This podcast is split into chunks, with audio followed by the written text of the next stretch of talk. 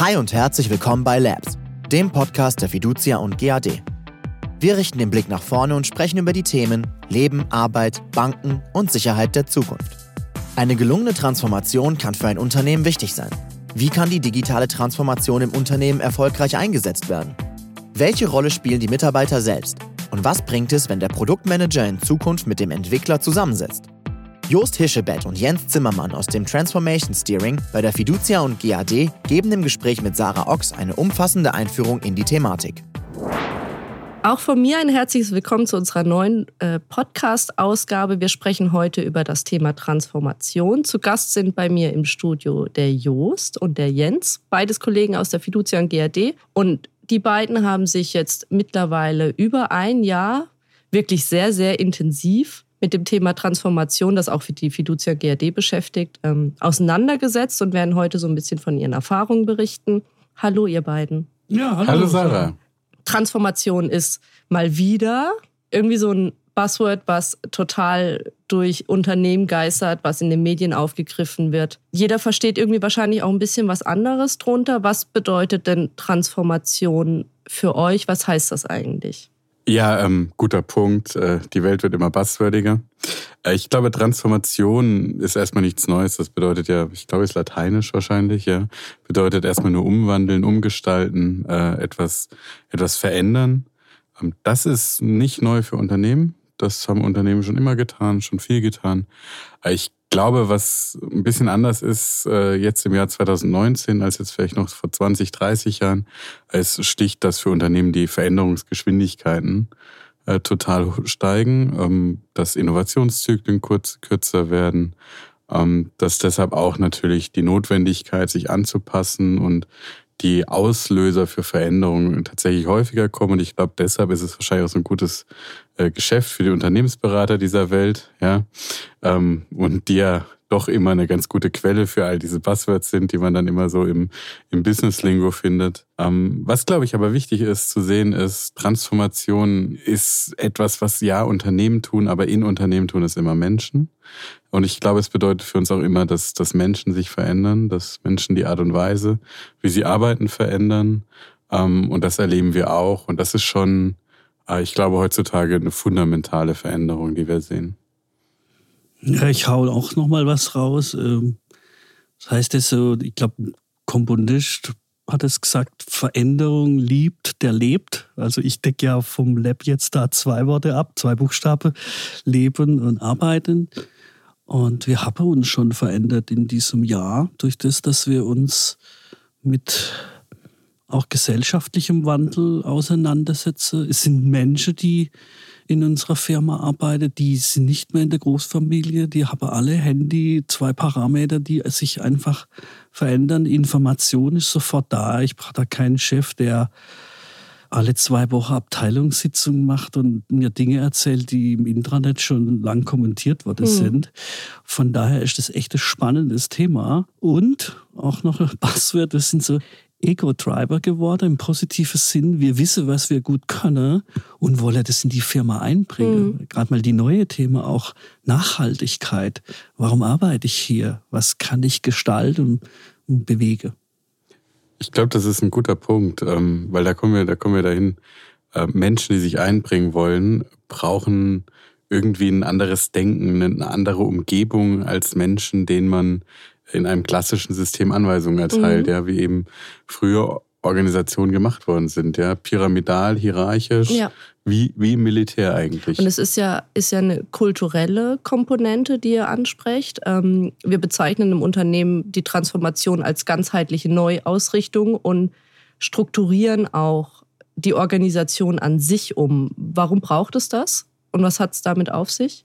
Ja, also die Struktur ist natürlich ein Treiber letztlich äh, eben von, von diesen letztlich hierarchischen ähm, Aufbauten, die wir kennen. Ähm, Struktur gehört dazu. Struktur zu verändern ist wahrscheinlich eine notwendige Bedingung, aber absolut nicht hinreichend. Ähm, mitunter ausschlaggebende sind einfach Abläufe, Methoden, Dinge neu lernen, Dinge anders angehen. Ähm, und ich glaube auch letztlich natürlich die, die Kultur im weitesten Sinne, die Art und Weise, wie wir uns verhalten, wie wir miteinander umgehen, wie wir mit, mit Impulsen umgehen, wie, wie Menschen in gerade in exponierten Positionen damit umgehen, dass eben andere auch mitdenken. Mhm. Ja? Weil das Paradigma, einer denkt und die anderen machen, was der gedacht hat, das ist eben äh, das, was, glaube ich, ganz massiv im Wanken ist. Ja, es ist diese Selbstverantwortung. Dafür brauchst du aber Orientierung. Also das gibt es inhaltlich. Und es gibt aber auch Orientierung, wie der Jos sagt, in Strukturen, in Formen, wie ich mich im täglichen Leben bewegt. Es gibt auch Grenzen. Mhm. Und wenn man das Passwort agil nennt, das ist nicht flexibel oder so, sondern das ist stringent, Disziplin ist da gefordert, die dann eben auch Spaß macht. Ja. Da ist auch Klatsche dabei, wenn man, wenn man was erreicht hat oder so. Aber es ist eine wirkliche Disziplin. Dann haben wir Mechanismen gerade mal in der Entwicklung und im Betrieb wie Buzzword DevOps, wo so zwei mega große Bereiche jetzt, jetzt zusammenarbeiten. Ja? Und da sagt man nicht, dass das eine Methode ist, das ist eine Philosophie. Ja, das ist ähm, ein ganz spannender Punkt, weil es scheint ja einen Bedarf zu geben, was zu ändern. Aber was sind denn konkrete Schmerzpunkte bei uns im Unternehmen, bei vielleicht auch anderen Menschen im Unternehmen, die tatsächlich so eine fundamentale Veränderung auch ähm, nötig machen? Äh, ich ich glaube, also bei uns im Speziellen äh, kommen wir natürlich aus einer Phase, wo das Unternehmen jetzt fusioniert hat, ähm, vor nicht allzu langer Zeit, wo wir jetzt technische Umstellungen abschließen, aber immer noch an dem Punkt sind, dass wir natürlich ähm, irgendwo auch noch zwei Körper haben, die noch nicht so perfekt zusammengewachsen sind. Äh, das ist, glaube ich, ein ganz starker Treiber für uns was letztlich immer auch dazu führt, dass es eben dann auch äh, Feedbacks gibt von Mitarbeitern, von Kunden, eben wenn es noch nicht rund läuft im Unternehmen und nicht ausgeschliffen ist. Ähm, aber das ist so noch ein bisschen eng geblickt. Ähm, ich glaube, wenn wir mal weiter gucken, dann haben wir es als Unternehmen einfach auch mit einer veränderten Umf Umwelt zu tun. Also wir, wir haben Menschen, die sich hier bewerben, ja, die einfach erwarten auch in, in modernen Strukturen zu leben, in modern geführt zu werden, ja, ähm, modern arbeiten zu können, eben sich einbringen zu können. Und das ist, glaube ich, wahrscheinlich der, der, der stärkere und nachhaltigere Treiber für diese Veränderung. Mhm. Ähm, dass also die Gesellschaft, die, die Unternehmen auch verändert. Also wir leben, glaube ich, sehr stark schon in Ökosysteme. Ja? Mhm. Dein Handy ist nicht mehr nur dein Handy, sondern dein externes Gehirn und Musik und alles. Das wird beim Auto auch so kommen. Ich kaufe mir vielleicht mal nicht mehr nach der Marke, sondern nach dem Betriebssystem, was das Ding kann. Ja? Und da sind wir auch als Banken gefordert. Ja? Also irgendwo muss man noch Geld bezahlen. Ja, das wollen nicht mal mehr alle Portale und äh, Ökosysteme, sondern das sind wir das Backbone eigentlich. Mhm. Aber wir kommen mit unseren Mechanismen, die wir hier im Haus haben, immer eher so in so einen verlangsamten Zyklus, der zwar sehr stark über äh, Dinge nachdenkt und versucht, sie nicht redundant zu machen, aber zu spät. Ja, es also muss schneller gehen. Würde dann bedeuten, dass ähm, sich die Welt um uns herum vielleicht schneller dreht, als wir oder als auch viele andere Unternehmen nachkommen und es deshalb organisatorischer Veränderungen bedarf, die es den Menschen, die in dieser Organisation arbeiten, leichter macht, schneller vielleicht auch zum Ziel zu kommen? Ja, also das hast du, glaube ich, extrem gut zusammengefasst. Wobei man auch hier jetzt nicht den Fehler machen darf und jetzt so Agilität mit, mit Geschwindigkeit mit schneller machen gleichzusetzen. Also es gibt aber auch, es ist ein Faktor. Es ist ein Faktor, aber er ist eigentlich auch ganz stark gespeist aus einer höheren Effektivität. Mhm. Also äh, viele denken auch, es hat was mit Arbeitsverdichtung zu tun, damit das Menschen einfach schneller arbeiten sollen. Ähm, nee, ich glaube, es geht darum, eben mehr Kraft, die man im Team hat, äh, zu, zu, zu bündeln, freizusetzen und letztendlich effektivere und damit auch passgenauere Arbeitsergebnisse eben abzuliefern, ohne in einer ewigen Konzeptionsphase rumzuhängen, sondern der Plan wird letztendlich durchs Machen ersetzt und während dem Machen auch gemacht und geändert. Ja. Ich gebe dir mal ein Beispiel. Wenn du nach Hause kommst und deine Tochter ist krank, ja, dann sagt die Mama, du kannst du nach dem Kind gucken, äh, das hustet wieder und ist nicht zugedeckt. Jetzt weißt du, du laufst da irgendwie ins Kinderzimmer da liege Spielsache rum, du kennst deine Tochter, unter Umständen auch Reißnägel, alles möglich. Mhm. Kannst Licht nicht anmachen. Du kennst das Ziel. Also wir bauen Bankensoftware, ja. Ich muss jetzt die Decke da drauf tun, dann geht's wieder besser. Du hörst auch Husten, dann bewegst du dich vorwärts, ganz, du tastest dich vor, Mhm. aber du kommst weiter, ja. Und du räumst was weg. Sowas tun wir. Du siehst viel schneller ein Ergebnis. Also wir werden nicht wesentlich mehr arbeiten, aber qualitativ hochwertiger durch das, dass wir immer den nächstbesten Schritt machen Mhm. ja, und Ziel im Auge haben. Und daher ist auch sehr wichtig in so einer Transformation äh, starke Zielorientierung hinzubekommen. Dazu brauchst du Unternehmensstrategie, ja. Portfolio, was du strategisch ausrichtest und diese Dinge. Ja. Also du brauchst nicht nur Verhaltensweise von Mhm. Menschen, sondern Orientierung. Der Jens sagt es, man braucht nicht nur Verhaltensweisen. Ähm, das finde ich sehr interessant, weil wir haben ein wichtiges Paradigma ist ja Cross-Funktionalität. Ähm, und was schaffen wir damit? Wir schaffen damit äh, Kontaktflächen zu Menschen, die über andere Sachen nachdenken und die auch anders denken.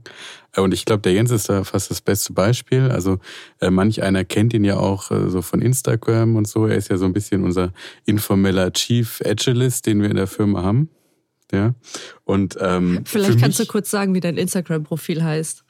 Fiducia GAD heißt mein Profil. nee, also da mache ich Scrum Friday mit Ja, stimmt. Miriam. Jeden Freitag. Und mein Instagram-Profil heißt Snay, also rückwärts Jens, weil vorwärts war schon belegt. Punkt Zimmer, weil ich einen gewissen Raum in diesem Instagram haben möchte. Also okay, Snay. Punkt Zimmer.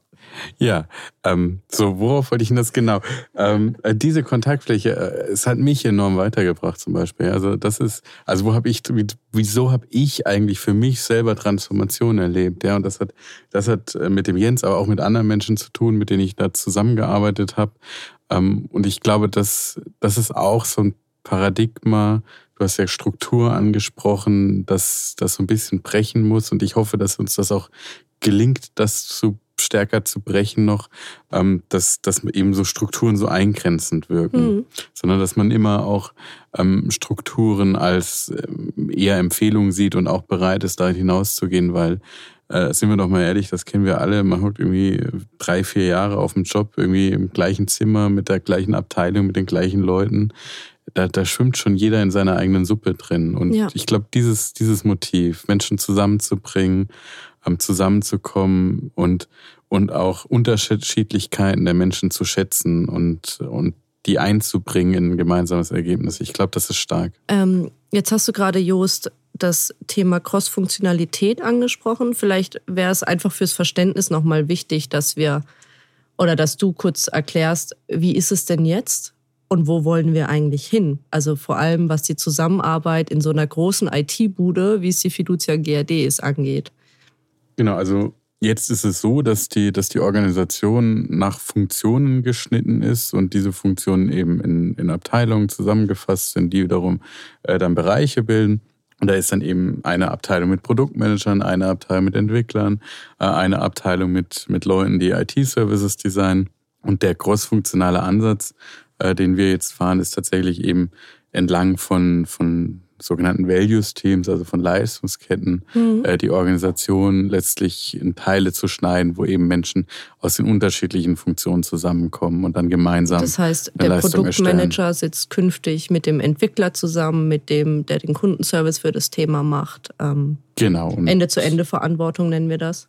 genau. Und wir Was bilden. bringt die? Ja, die bringt, glaube ich, äh, Empowerment. Ja. Also Schiebt man dann vielleicht den schwarzen Peter auch nicht mehr so zwischen den Abteilungen hin und her? Ja, aber das hat die Entwicklung verkackt, da können wir nichts dafür. Äh, Ja, das darf man nicht, äh, das ist äh, tatsächlich ein Faktor, den man, glaube ich, nicht unterschätzen darf. Man kann Probleme nicht mehr loswerden, aber das ist so ein bisschen aus dem, ich sage jetzt mal aus dem Negativen gedacht. Ja, ich, also ich sehe es tatsächlich nochmal ganz positiv. Ähm, Es macht für die Menschen auch einfach den, den Wirkbereich größer, spürbarer, ja.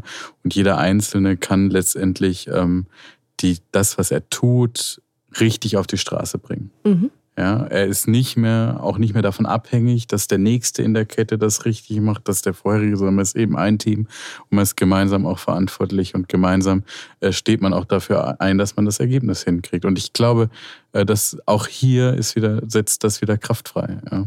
Und man schafft wahrscheinlich auch sehr, sehr viel mehr Identifikation mit den Dingen, an denen man arbeitet. Ja, also es ist Spirit pur. Ja. Wir haben ja auch gesagt, ähm, du komm schrittweise mhm. zu dem Ergebnis. Es geht ja nicht darum, irgendwie in drei Jahren so ein Ende zu Ende, ich sag's mal Eumel, also so eh abstraktes, abstruses Ding zu erdenken, sondern was wir getan haben, ist, dass wir in der Transformation einen, einen Takt mal, einen Beat geben. Und dieser Beat ist zwei Monate. Und da versuchen wir schon immer Ergebnisse zu erzielen. Ja. Und da sieht man, dass Ende zu Ende Verantwortung einfach eine Vereinfachung ist für Menschen, ja, und nimmt viel Komplexität in Prozesse raus. Also ich brauche auch nicht mehr so viel Papier, sondern mhm. ich brauche mehr Zusammenarbeit. Deshalb bin ich auch glücklich, dass ich so den Neubau habe. Ich habe da immer die Vision, Etage 4 heißt nicht Etage 4, sondern Vertriebsbank. Mhm. Also, ja, oder andere Dinge oder Digital Services und so. Also da steht vorne nicht mehr Stockwerk. Was hat das denn mit euch gemacht, jetzt über ein Jahr lang ähm, schon in dieser Konstellation auch zusammenzuarbeiten, in dem sogenannten Transformationssteering, also praktisch so der Steuerungseinheit dieser ganzen ähm, Initiativen, dazu werden wir später noch was hören, die darunter laufen. Ihr kommt aus ganz unterschiedlichen Unternehmensbereichen. Wie, wie seid ihr denn in diese Maschinerie, wenn man die so nennen will, die da losgelaufen ist, irgendwie reingerutscht? Und was, was hat das in diesem Jahr mit euch gemacht? Also ich kam aus dem Urlaub und hat meine Chefin angerufen und hat einkleidet mit, du Jens, äh, ich wollte dir das nicht im Urlaub sagen. Dann habe ich mich mal erst mal hingesetzt, ich wusste ja nicht, was kommt. Es war eigentlich ein Vorschlag, also ob man das machen möchte. Ich kann das Team nicht und nichts und so. Mich hat es dann wesentlich schlimm erwischt. Ich, du sagst so locker andere Unternehmensbereiche. Ich bin passionierter Bits- und Beizjäger als mhm. Physiker. Mhm. Ja, ich entwickle gern ja, und innoviere gern. Und dann komme ich so zu mir Jost über, über diese KPI, Unternehmensstrategie, ja, Da fallen erstmal Welten Zeugs, aufeinander. Ne? Ja, und der hat wahrscheinlich irgendwie denkt, spinnt der, äh, wir machen jetzt ein Kanban an Bord und klatsche donnerstags, wenn wir im Refuse sind. Also es war für alle irgendwie eine Herausforderung. Das war aber eines der spannendsten Feedbacks, die ich am Anfang gekriegt habe, äh, wo mir ein Kollege gespiegelt hat, ich würde auf den Jens irgendwie sehr ich glaube, die Formulierung war irritiert und angeekelt reagieren. Äh, war, war tatsächlich eine neue Welt, ja. Für mich war der Weg so vielleicht noch so ein bisschen stringenter. Also ich habe, äh, wir haben ja diverse Sachen uns vorher angeguckt, wie könnten wir, was müssten wir und so weiter. Und ich hatte schon das große Vergnügen, äh, damals ein bisschen dabei zu sein, dass es initiiert wurde und habe dann auch nach einer Rolle in dieser Transformation aktiv gesucht. Ähm, was wir gemacht haben, was glaube ich auch doch lebenseinschneidend war, und ich habe es ja vorhin kurz erwähnt, wir hatten äh, diese zwei Standorte oder diese zwei Altunternehmen, wir haben mehr Standorte, also mhm. ähm, sorry an alle, die, die jetzt vielleicht aus München kommen, ja, sowas nicht gemeint. Äh, aber Berlin, wir haben diese, diese, diese zwei Unternehmen und haben auch letztlich einen Modus gewählt für die Transformation, wo wir äh, in einem Campus zwischen den, den, den Standorten unterwegs sind. Ja. ja. Ähm, und das war eine signifikante Veränderung, weil es für mich auf einmal bedeutet hat, jede zweite Woche nicht mehr an, an meinem Standort zu arbeiten und nicht mehr zu Hause zu sein. Ja, ähm, habe dann auch eine Frau daheim, die sich dann äh, aktiv immer bedankt hat. Ja, nichtsdestotrotz, ich glaube tatsächlich, es hat total die Perspektive geändert. Mhm. Ähm, eben auf die Unternehmensteile, die man noch nicht so kannte. Ähm, man hat, glaube ich, auch gelernt, ganz stark, dass gibt so einen Effekt, ich weiß nicht, wie politisch ich werden darf, aber ähm, auch in bestimmten Bundesländern, wo ja äh, am wenigsten Ausländer irgendwie sich befinden, werden ja am stärksten äh, irgendwie rechte Kräfte gewählt. Und das ist so ein ähnlicher Effekt. Ich glaube, je weiter man weg ist von den anderen, umso eher erkennt man darin irgendwelche Feindbilder und, und, und sieht gar nicht, wie die Menschen mhm. wirklich sind. Ähm, und das, das war auch wichtig. Und das hat mir auch wieder gezeigt, äh, Menschen brauchen Kontakt, Kontaktfläche und, und müssen zusammenkommen und arbeiten dann auch zusammen. Jetzt ähm, hast du gerade schon angesprochen, ähm, du bist irgendwie in diesem Campus-Modell unterwegs. Vielleicht kann uns der Jens einfach mal ganz kurz erklären, wie ist denn überhaupt diese Transformation, das ganze Setting, wie arbeitet diese Maschine, wenn wir sie jetzt weiter so nennen wollen? Also Campus-Modell, da versteht man echt drunter ähm, eine Woche an einem Standort und eine Woche am anderen Standort zu sein, zu campieren. Ja. ja.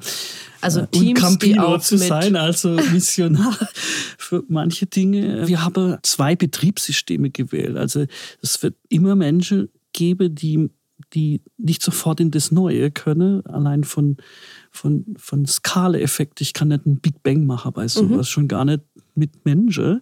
Deswegen das, die zwei Betriebssysteme, ich sage mal für Informatiker, ich, ich habe da ein Mac, ja, da kann ich aber in so einem kleinen Fenster Windows-Betriebssystem aufmachen, ja.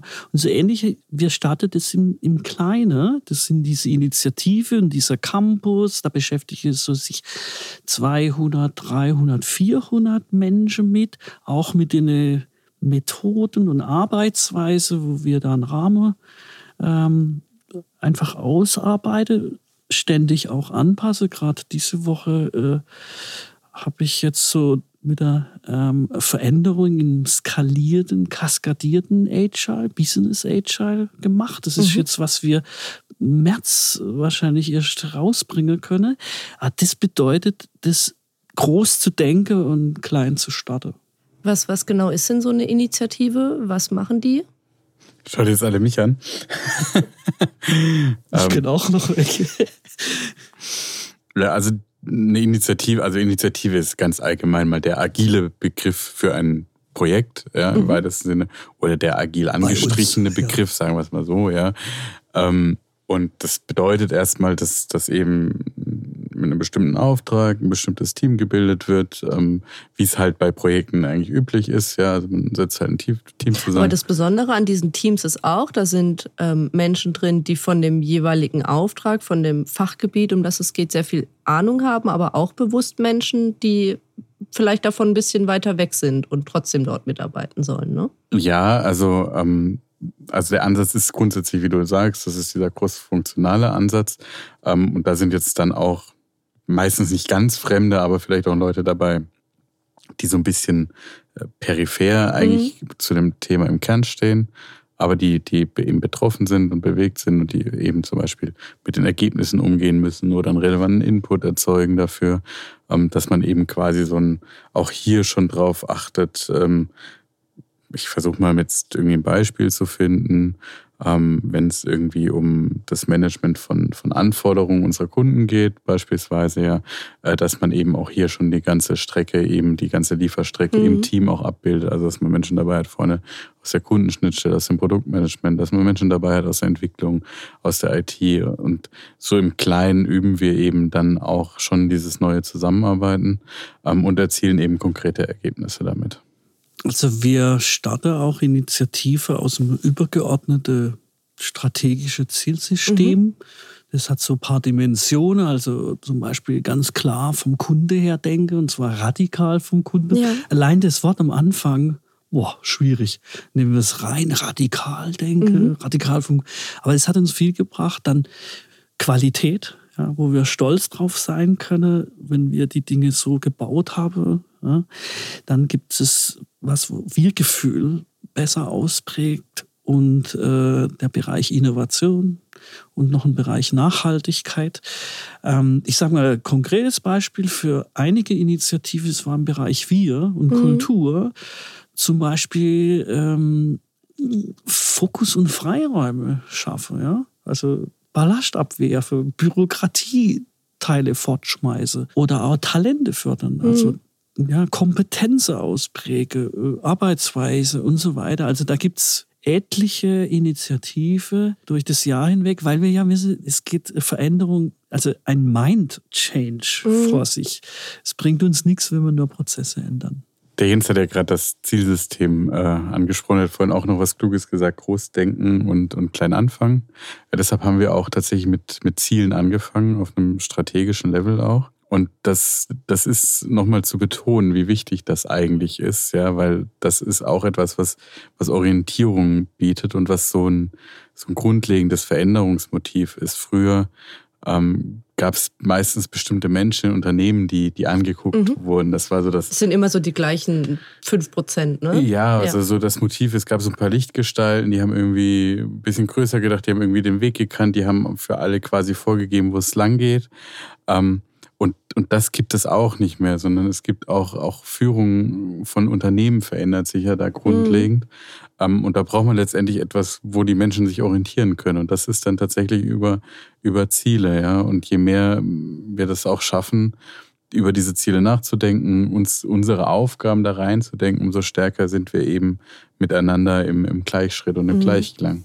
Inwieweit fördert denn dieses äh, Setup, das gewählt wurde, nämlich in Sprints zu arbeiten, mit Initiativen, die immer wieder neu besetzt werden, auch die Mannschaft ich meine, wir sind immerhin viereinhalbtausend Mann in diesem Unternehmen, irgendwie dahinter zu versammeln, sodass alle sich mit diesem Change, der in so einem in so einer großen Dimension stattfindet, auch irgendwie identifizieren können. Das ist, glaube ich, das, das absolute Erfolgskriterium, behaupte ich, dass den Menschen, die da drin arbeiten, dass das denen Spaß macht. Hm. Dass die rauskommen, dass sie ins Unternehmen kommunizieren ähm, das ist geil, das ist gut, so, so zu arbeiten. Äh, das trifft dann auch auf so einen, so einen Gegenpol immer, dass auch Menschen sagen immer, ihr in eurer Transformation, ihr lebt ja irgendwie in einer Blase. Mhm. Ja? Ähm, aber ich glaube, ich glaube, in dem Moment, in dem es Menschen aufhört, Spaß zu machen, in der Transformation mitzuwirken, ähm, ist wahrscheinlich der Moment, wo sie abbiegt. Ja, und wo sie wahrscheinlich nicht mehr zum Erfolg kommt. Was ich, ich sage ja. mal ein Beispiel gestern erlebt, ja. Ich kenne da einen, der hat, glaube ich, ein der erste zwei Sprints in dieser Kulturinitiative mitgearbeitet. Da ging es um Schlüsselmomente schaffen, wo man mhm. sieht, ey, wir knacken jetzt also Culture Hack. Ja. Und da war so im Raum so ganz sachte noch, äh, wir schaffen alle reservierte Parkplätze ab. Ich habe manche Leute gesagt, ich, das geht gar nicht. Ja. Der kam mir in der Kantine gestern entgegen, hat gestrahlt, sagt, was passiert? Sag, guck ins Intranet. Ich gucke ins Intranet danach und dann wusste ich warum, weil wir schaffen die jetzt wirklich ab. Also da war die Meldung, ja, keine reservierten Parkplätze mehr. Ja. Und das ist jetzt so ein kleiner Culture-Hack. Wir, wir schaffen auch manche Denkweise ab, äh, indem man sagt, okay, äh, ich bin froh, ein Silo zu sein. Ja. Hm. Das sind dann nicht nur kulturelle Sachen, sondern auch so strukturverändernde ja. Sachen. Also begegnen euch auch ähm, Kollegen, die das auch völlig ablehnen? Was, was sagt ihr denen denn? Äh, kommen die überhaupt auf euch zu und sagen, pff, alles Quatsch, was ihr da macht? Lass mal lieber so bleiben, wie wir sind? Also ich habe zeitlang gedacht, ich müsste hier mit der Stahlwäsche rumrennen, wenn ich über Agilität spreche und Podcast und so. Dem ist gar nicht so, ja. Ähm, und ich habe jetzt nicht, bis ich anfange oder irgendwas. Ich, ich, ich empfinde, dass viele Menschen es wirklich ausprobieren wollen es gibt natürlich auch immer Menschen, die sind super skeptisch. Mhm. Ja. Warum, warum, soll ich mich verändern? Ich glaube, unser Hirn hat hier nicht sich weiterentwickelt. Ich bin früher zum Wasserloch gelaufen, habe dort irgendwas gefunden oder meine Pilze dahinter und das ist der gleiche Weg. Ja. Und da gibt es keinen Grund, den zu ändern. Und wenn ich den ändere, dann sagt mir mein, ich weiß nicht, wo die Gehirnzone ist, die sagt, ach du, wenn du das änderst, dann kann ein Tier vorbeikommen, das bringt dich um. Mhm. Und so ähnlich funktioniert es auch, das hat nichts mit Transformationsveränderung, ja. Also, wenn ich in ein anderes Gebäude einziehe, so, ich habe meine Tasse in der Mühe, das bringt mich um. Da kann ein Kolleg sitzen, der macht mich mhm. nervös oder irgendwas, das ist gerne passiert. Aber ja. es gibt in unserem Hirn anscheinend keinen Grund, dass Veränderung positiv belegt wird. Und dieses Teil schlägt immer zu.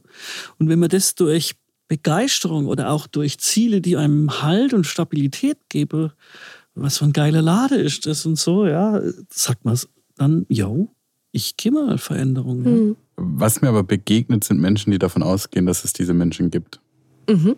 Also, ähm, also das, das, das höre ich oft und ich glaube tatsächlich, ähm, und das hört man manchmal auch ähm, jetzt aus, aus Führungskreisen, dass sie sagen, puh, also ob die Mannschaft da mitkommt, also die Leute, hm, weiß man ja nicht so genau. Äh, und ich glaube, damit, da unterschätzen wir A, die Veränderungsfähigkeit oft von Menschen. Ich glaube, da geht oft mehr, als man glaubt, auch wenn es mal ein bisschen länger dauert.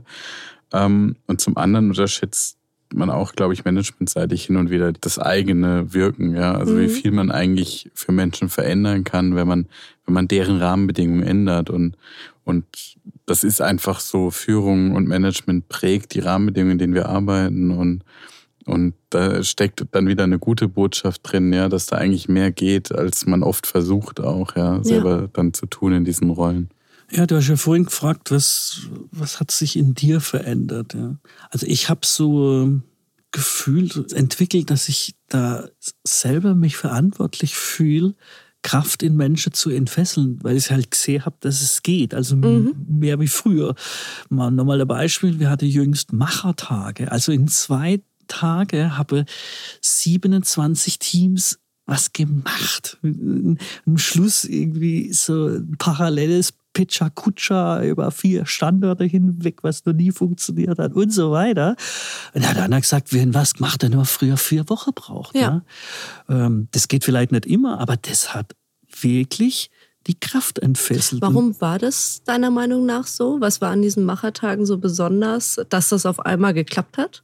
Ah, erzählt nicht nur meine Meinung, sondern ich habe 270 Feedbacks durchgelesen, ja. Mhm. Und die sage, wir waren, wir hatten kein schädliches Multitasking, also mhm. konnten uns auf diese Arbeit konzentrieren. Wir waren crossfunktional unterwegs. Und dann, das fand ich ja ein bisschen Kompliment an uns und unser junges äh, Agile Space Team.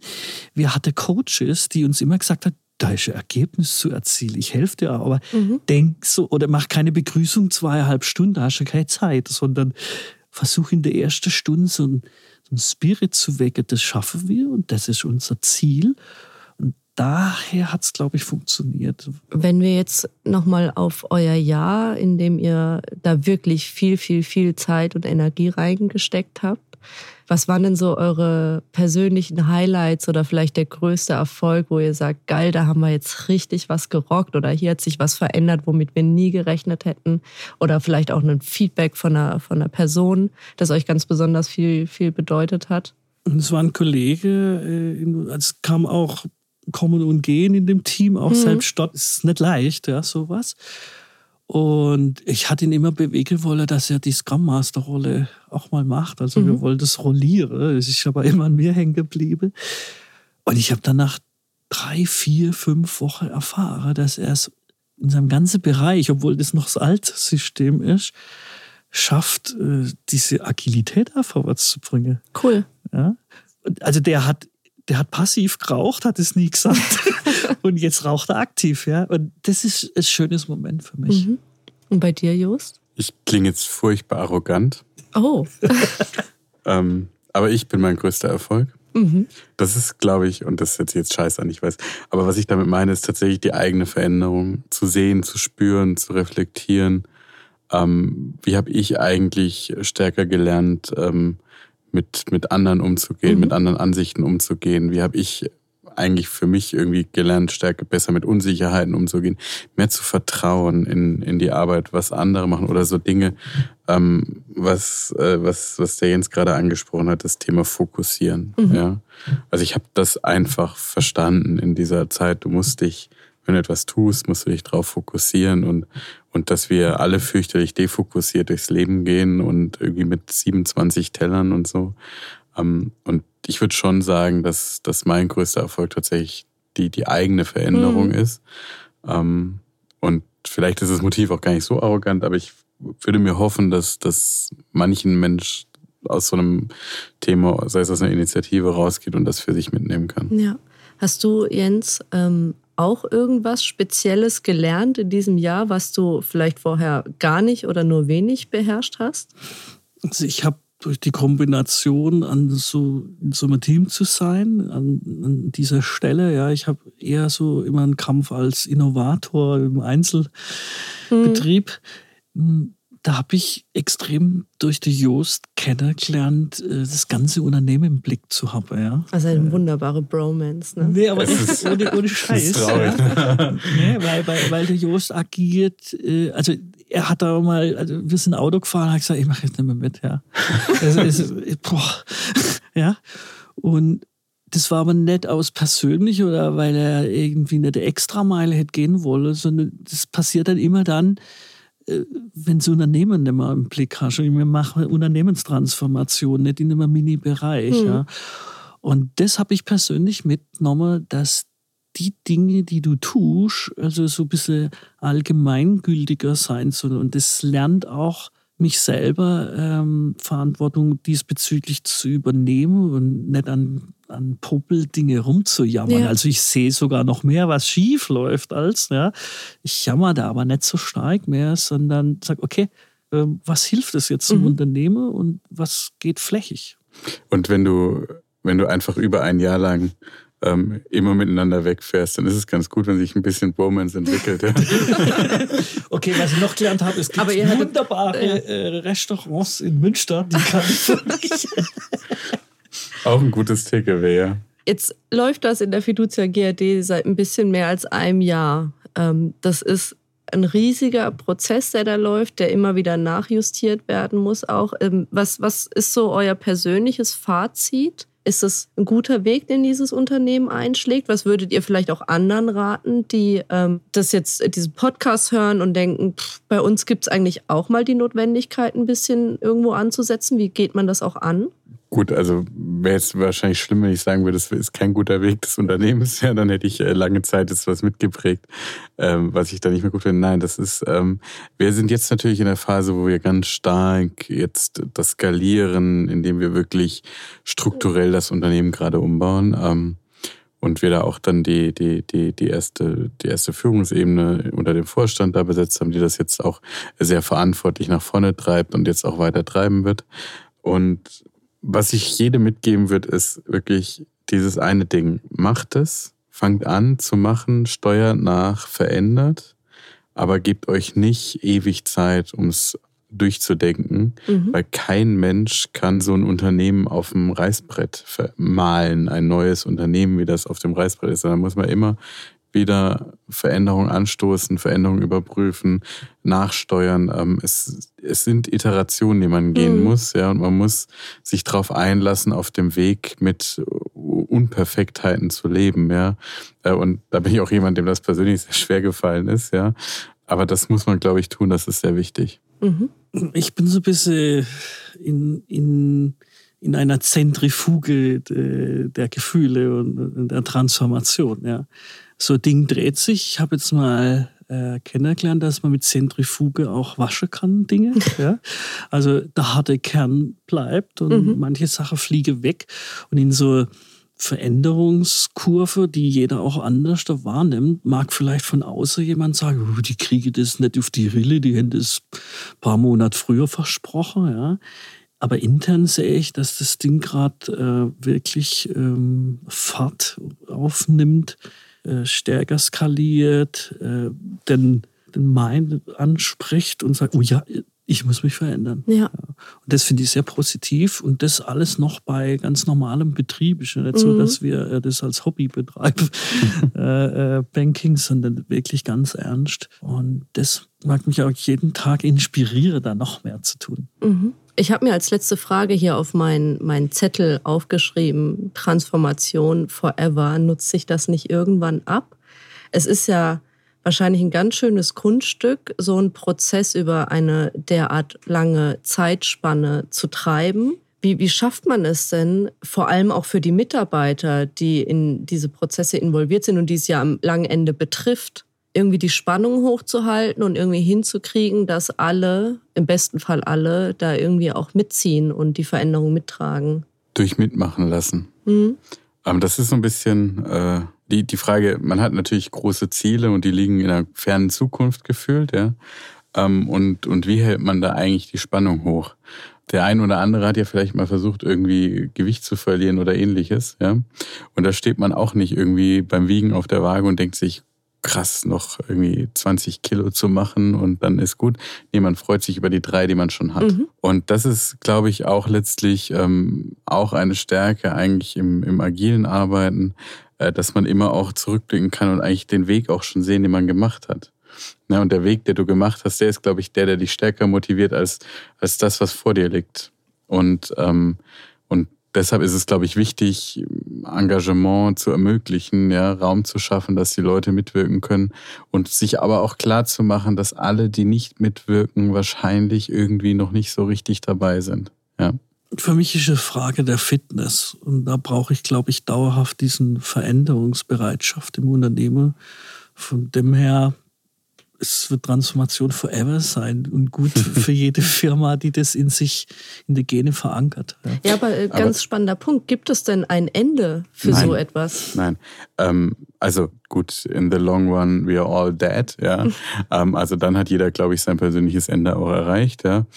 Aber für, für das Unternehmen und für uns als Menschen gibt es, glaube ich, keine, kein Ende der Veränderung mehr. Und eigentlich ist die Kunst ja darin, Transformation nicht nur zu tun, sondern für ein Unternehmen auch als Fähigkeit auszugestalten. Also mhm. Also die Fähigkeit, dass ein Unternehmen eben sich regelmäßig überprüft, ja auch hier in den Beat zu kommen. Ja, und regelmäßig zu verändern. Ähm, ich glaube, dann ist es ein nachhaltig gesundes Unternehmen.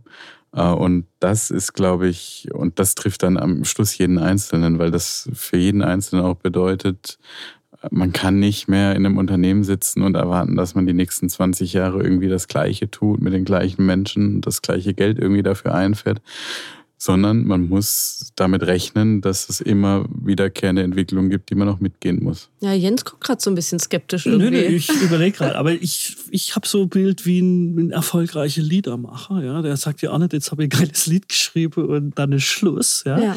Er hat aber auch nicht immer die Kreativphase oder diese Inspiration oder auch nicht die Notwendigkeit. Man muss auch mal äh, irgendwie auch entspannen von sowas. Wir werden nicht immer gleich hoch diese, diesen Treiber da äh, haben. Aber ich glaube echt, das ist wie Liedermacher und der nächste Song kommt. Das ist wie bei Ed Sheeran. Wir wissen ja, ja. Wir ja, wissen ja viele, viele Zuhörer mögen das, ja.